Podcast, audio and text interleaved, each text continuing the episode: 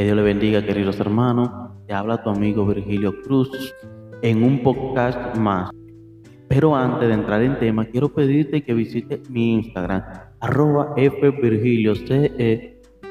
Y en mi biografía encontrará todas las plataformas a las cuales yo subo los contenidos. Ahora te quiero hablar sobre lo que es el poder de pedir perdón.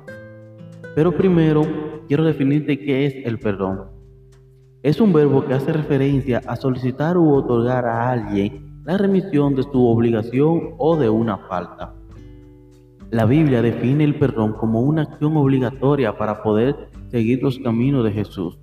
En el libro de Mateo capítulo 18, versículo 21 al 35, nos enseña a que si queremos ganar misericordia delante de Dios, debemos dar misericordia a los hermanos. Es importante perdonar porque cuando no perdonamos, sentimos una carga enorme en nuestro interior que no nos deja avanzar. Esta carga nos impide cada día encontrarnos con nuestra felicidad. Cuando el cristiano no perdona, pasa a ser persona no grata delante de la presencia de Dios. Incluso dice la palabra que si estás enojado con tu hermano, deje tu ofrenda Pida perdón y perdona y vuelve al altar.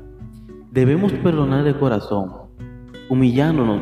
Jesús nos perdonó de tal manera que tuvo que hacerse hombre al igual que nosotros y morir como nos correspondía a nosotros. En pocas palabras, pasó la humillación más grande solo por amor. Si no perdonamos, nos pasará como le pasó al siervo en la, en la parábola de los dos siervos que fueron a ajustar cuentas con su maestro que fueron perdonados.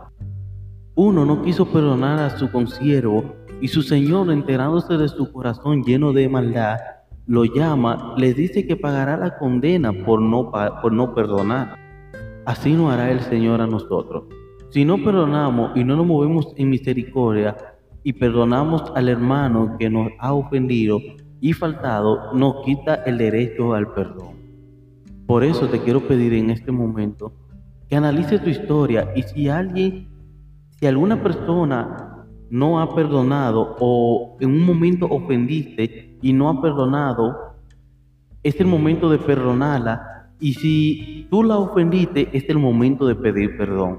Por eso te digo que si fuiste tú que la ofendiste, debes de ir y pedir perdón.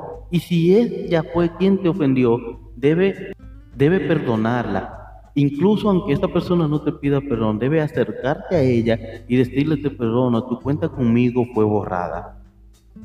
Entonces, en este momento, encontrará y conocerá y basta conocer el poder de perdonar y de pedir perdón.